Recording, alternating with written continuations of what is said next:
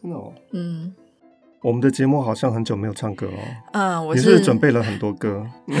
我是节目制作人，也是制作单位生鲜食材的营运长王维轩 Vivi。因为钟老师很难相信一件事情，就是很多人赞助这个节目，嗯、他的描述跟附注留言是希望老师可以好好讲故事，嗯、不要再唱歌。真的吗？真的。但应该也有很多人希望我再唱吧。所以我们现在就要来看看啦，嗯、看看哪一个多。是，我们要开一个活动。嗯。这个赞助链接会在单集简介。嗯，如果说你赞助这个节目，你可以写说你是赞助老师唱歌还是赞助老师不唱歌。嗯，那如果当月的赞助人数、嗯、或者是看谁多，对，看谁多，我们就决定怎么做。没错，因为老师听到这件事之后，已经准备了一个歌本，是不是？没有把钱柜下载而已了。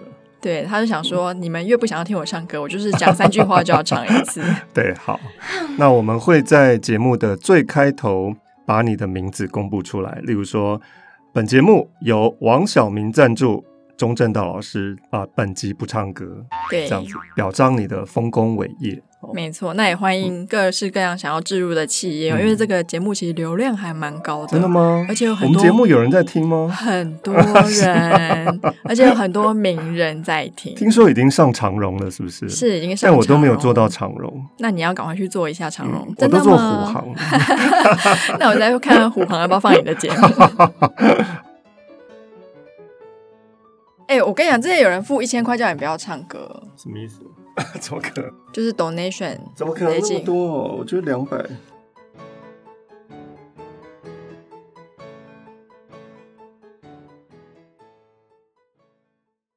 本节目由生鲜食材科技出品。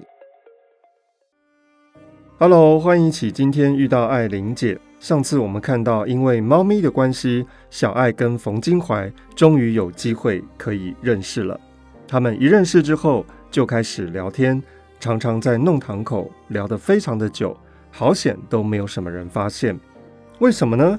因为武太太家里人越来越少，为了节省开支，武太太已经把刘妈给辞退了，只剩下一个陶妈。而武太太整天躺在床上，也都离不开陶妈，因此这两个女性都没有办法常常出门，当然也就不会发现到。弄堂口，小爱常常跟一个陌生男子在聊天。有的时候晚饭后有根来了，陶妈是一定要下楼去的，到厨房里面陪有根坐着，因为不要让有根有任何的机会跟小爱说话。陶妈本来想着，只要给儿子娶一个媳妇，儿子也就好了，也就不会迷恋小爱了。所以陶妈一直想回乡下去一趟。凭自己的眼力，好好替儿子选一个。但是因为武太太现在病成这个样子，一直也走不开，于是就托人写信回家去，叫他们的亲戚给做媒。人家提的几个姑娘，有根都不喜欢，十分的反对。陶妈转念一想，有根到上海来这些时候，乡下的姑娘恐怕有根也是看不上眼了，所以。又想在上海托人做媒，又去找上次把有根推荐到那个南货店的表亲。那个人和南货店的老板是亲戚，没事常会到他们店里去坐一坐。那个表亲背地里告诉陶妈，听见说有根刚来的时候倒还老实，近来常常跟同事一块儿出去玩，整夜的不回来。陶妈听了非常的着急，要给有根。娶媳妇的愿望也就更加的殷切了。有根虽然学坏了，但是看到小爱也总是木讷。有根并不觉得小爱是在躲着他，有根以为那全部都是他母亲在从中作梗。他急起来的时候，也曾经跟母亲大闹过两回，说他一定要小爱，否则一辈子都不娶老婆了。陶妈真是快气破肚子了，因为恨自己的儿子不争气。这些话，陶妈从来都没有告诉别人，一直也没有跟武太太说，所以闹得这么厉害，武太太在楼上一点都不知道。而席景凡武先生这个时候回到上海来了，一直深居简出的，知道的人非常的少，因为席景凡欠了一屁股的债。但是渐渐有一种传说，说他在北边跟日本人非常的接近，也说不定他这次回来竟负着某一种使命。外面说的沸沸扬扬的，都说习武老爷要做汉奸了。武太太得知这样的消息，是从她娘家的亲戚那边得到的。于是武太太就问营少爷说：“大概不会有这样的事吧？”武太太自己也知道，即使银少爷是知道一点点，也不会告诉他的。银少爷是谁呢？就是席景凡的前妻跟席景凡生下的儿子，所以银少爷是要叫武太太后母的。那也因为是后母的关系，银少爷跟武太太之间虽然看似亲密，住在一起，但其实还是有一些芥蒂。这个时候，孤岛上的人心里面非常的激昂，因为是在抗战。像武太太虽然国家观念比较薄弱，究竟也觉得这是一桩不名誉的事情，也就是指席景凡是汉奸，因此武太太更加的忧郁了。什么是孤岛呢？孤岛就是在上海的西方势力的租界，它的时间是一九三七年十一月到一九四一年十二月这四年的时间。一九三七年十一月的时候，日军大致已经把大上海给攻陷了，但是不敢跟各国的势力直接的对抗，例如说意大利租界、英国租界、美国租界等等。日本都不敢进攻，于是这些租界就形成了孤岛。一直到一九四一年十二月，日本正式的向美国宣战，也就是进攻了珍珠港，日本就进入到了各国的租界里面去，孤岛便消失。所以孤岛是一九三七年十一月到一九四一年十二月，指外国的列强在中国上海的租界。通常住在孤岛上的人都是有钱人，而在孤岛里面歌舞升平，好像完全都感受不到外面在打仗。而席景凡回到上海以后，一直很少出去，只有一个地方他是常去的，也就是他朋友家设立了一个乩坛。现在席景凡非常的相信伏击啊，什么是伏击呢？也就是我们平常看到的。起乩这件事情哦，所谓伏击指的是中国民间信仰的一种占卜的方法。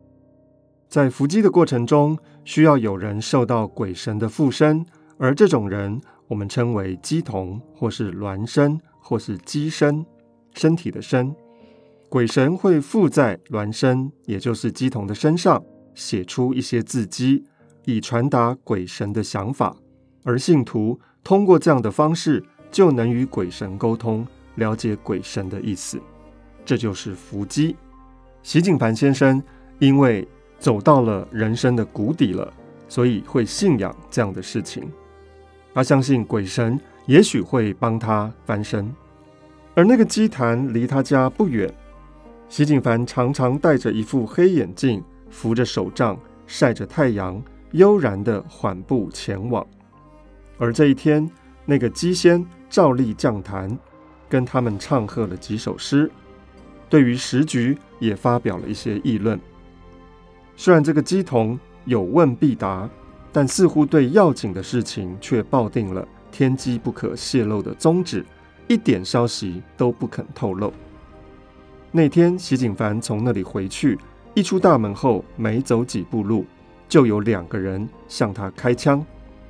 就在那个祭坛的旁边，忽然听见砰砰两声枪响，从阳台上面望下去，只看到席景凡倒卧在血泊里面，而凶手已经跑了。这个时候，有人急忙打电话叫救护车，又通知家里面，而家里面的姨太太邱老四赶到朋友家里，席景凡已经被送到医院里面去了。邱老四又赶到医院去。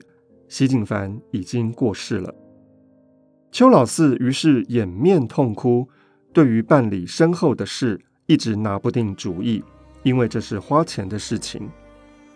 邱老四就叫佣人打了个电话给银少爷，等银少爷来了，一些事情才能够决定。银少爷跟邱老四要钱，邱老四便哭着说：“他不知道席景凡在外面背了这么多的债，哪里有钱呢？”于是银少爷只得想法子去筹钱，去办后事。这一天，大家忙乱了一天，送到殡仪馆去并殓。银少爷一直忙到很晚，方才回到家里来。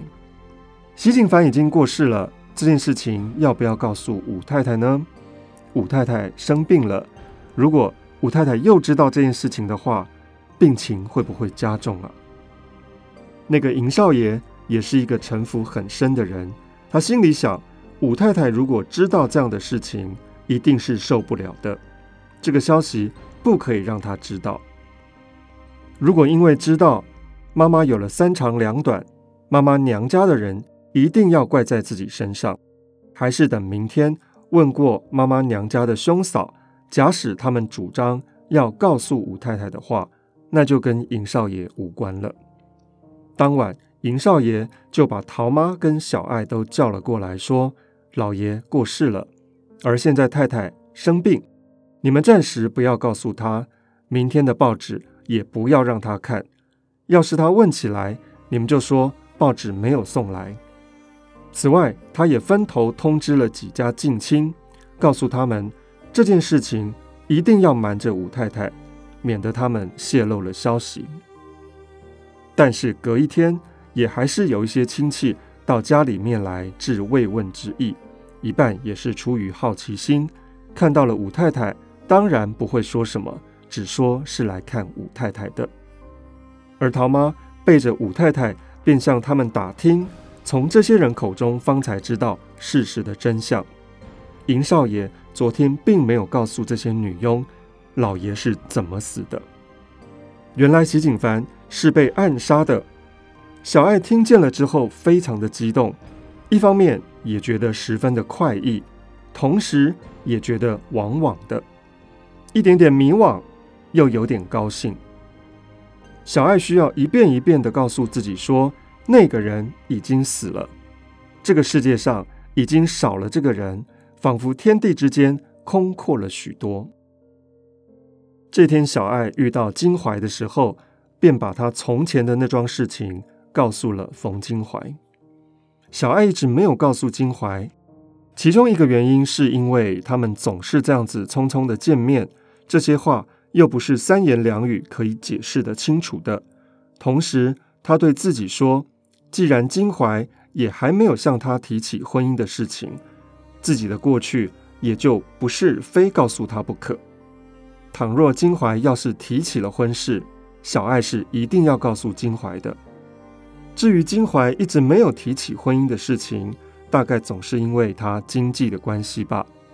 据小爱所知。”金怀拿到的一点工资，总要分一大半寄回家里面去，自己过得非常的刻苦，当然一时是谈不到成家的。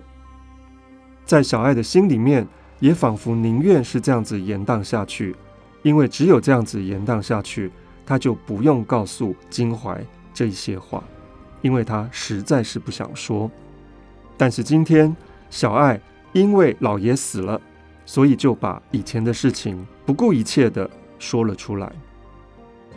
小爱觉得自己家里面有这样的一个哥哥找到这里来了，他要把他过去受苦的所有的事情告诉这位金怀哥哥。小爱觉得仿佛就是告诉了全世界，因为冯金怀就是小爱的全世界。冯金怀听了之后说的话非常少。因为冯金怀实在是太愤怒了，态度显得很僵硬。冯金怀想，如果席景凡要是还活着的话，他真的能够把他给杀了。但是现在既然已经死了，说这些话也没有什么用，所以金怀并没有说什么。小爱跟冯金怀站在马路边上，因为小爱怕给熟人给认出来，总是站在一个比较黑暗的地方。在两家店铺的中间，卸下来的牌门，好几扇叠在一起的，倚在墙上。小爱挨在那边站着，两边的店家都在那个昏黄的灯光下吃晚餐。小爱突然说：“我进去了。”便转过身来向弄堂口走去。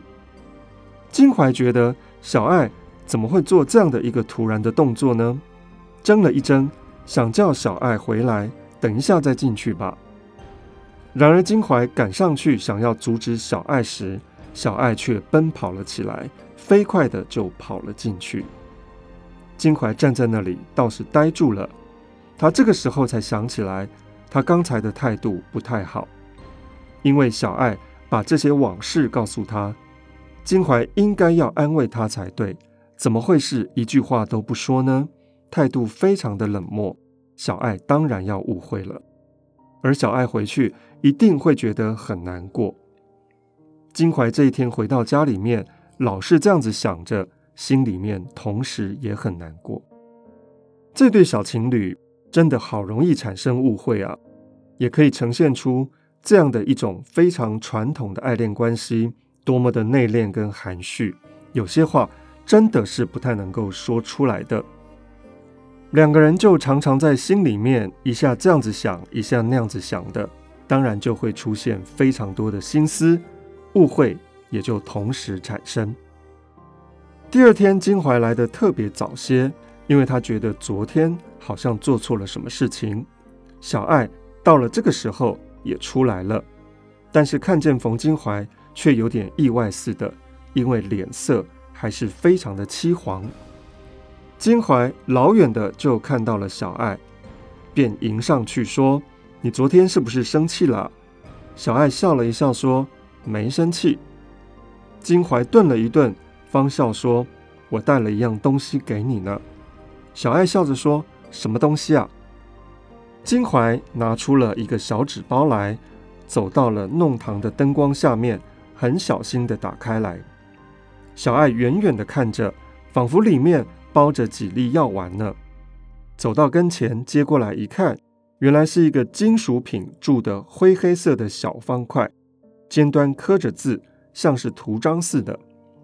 金怀笑说：“这就是印书印报的签字，这是有点毛病的，不要了，作废的。”小爱笑着说：“怎么这么小啊？非常好玩呢。”金怀说：“这是六号字。”金怀。就把那三个字比在一起，成为一行，笑着说：“这两个字你认识吧？”小爱念出一个是“玉”字，一个是“真”字，也就是之前金怀替小爱取的名字王玉珍。小爱咦了一声，不由得笑了起来。再看到上面的一个字笔画比较复杂，便说：“这是什么字啊？”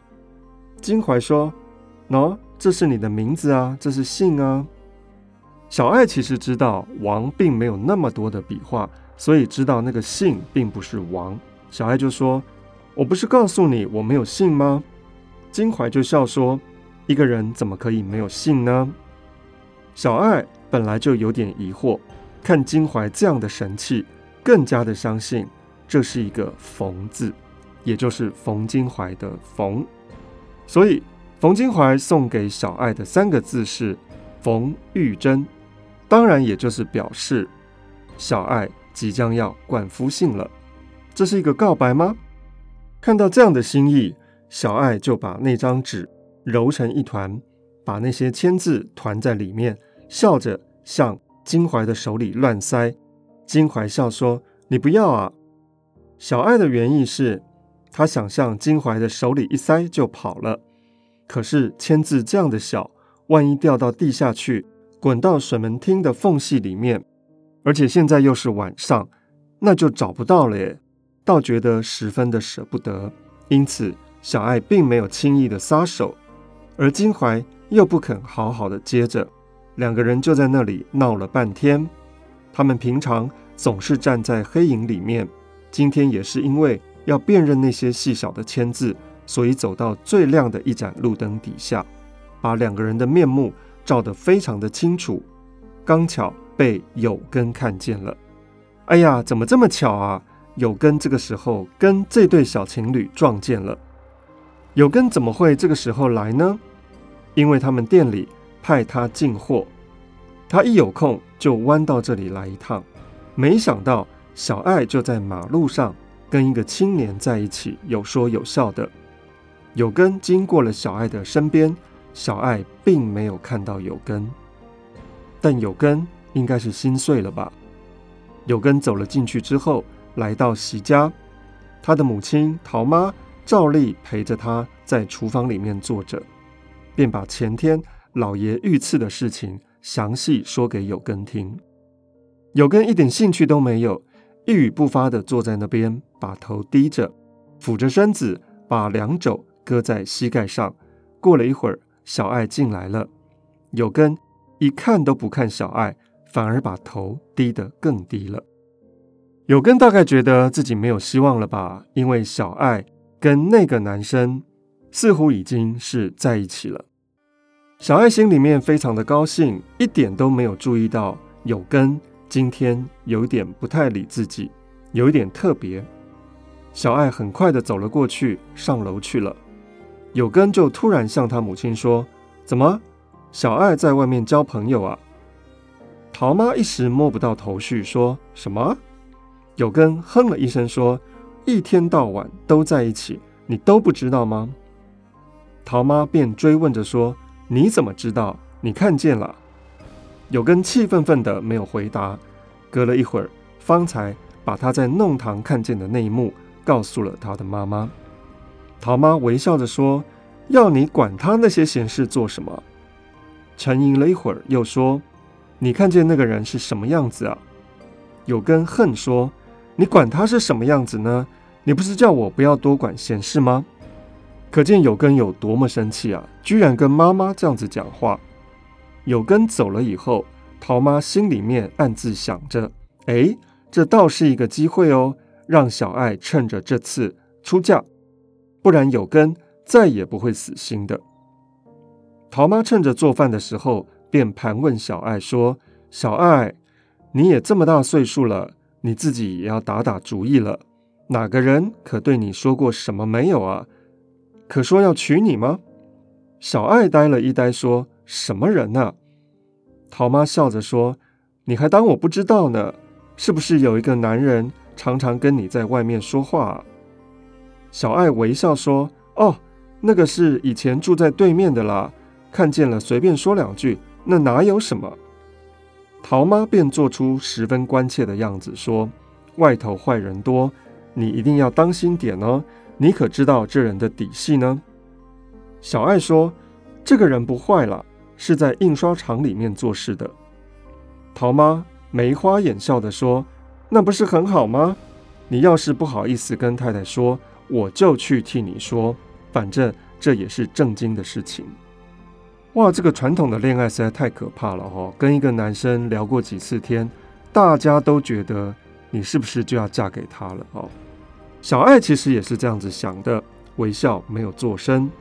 他和金怀本来就已经商量好了，金怀要小爱自己跟武太太去说。那么现在桃妈忽然热心起来，小爱总有点疑心，桃妈是不怀好意的。当然，小爱是知道。桃妈根本就不喜欢小爱，是为了要阻止有根跟小爱的发展。但如果桃妈真的要跟武太太去说，小爱当然是乐见其成，也没有办法拦阻她，只好听其自然了。这个消息当然是乐坏了桃妈，而气死了有根。陶妈当天就跟武太太说了，武太太听了这些话，半天不讲话。因为家里面又要少一个人了。其实武太太生平是最喜欢自由恋爱的，不但赞成，而且鼓励。因为她自己就是被旧式的婚姻给害苦了，所以对于下一代的青年，总是希望他们有情人终成眷属。她的侄儿、侄女、内侄们遇到有恋爱纠纷的时候，武太太虽然胆小，在不得罪他们父母的范围内。总是处于赞助的地位，但武太太自己心里面想的是，恋爱是少爷小姐们的事情，而那些仆役大姐们还是安分一点的，用媒妁之言就可以了。尤其是小爱，武太太心里面是恨小爱的，因为之前跟老爷之间的事情，所以只要跟小爱有关的事情，都觉得憎恶。当下武太太沉默了一会儿，便跟桃妈说：“这个时候她要是走了，这份事情就没有人做了。你一个人怎么忙得过来呢？你要叫我再添个人，我可用不起了。”桃妈笑着说：“不要紧的，我多做一点就好了。太太也不用添人。小爱这么大了，留住她的人也留不住他的心的。”桃妈既然是这样子一力的主张着。武太太也就不说什么了，答应了之后，却又放下脸来说：“可是你跟他说，那是他自己愿意的哦，将来好歹可不关我的事。”桃妈就把这个消息告诉了小爱，好不容易劝得太太首肯了。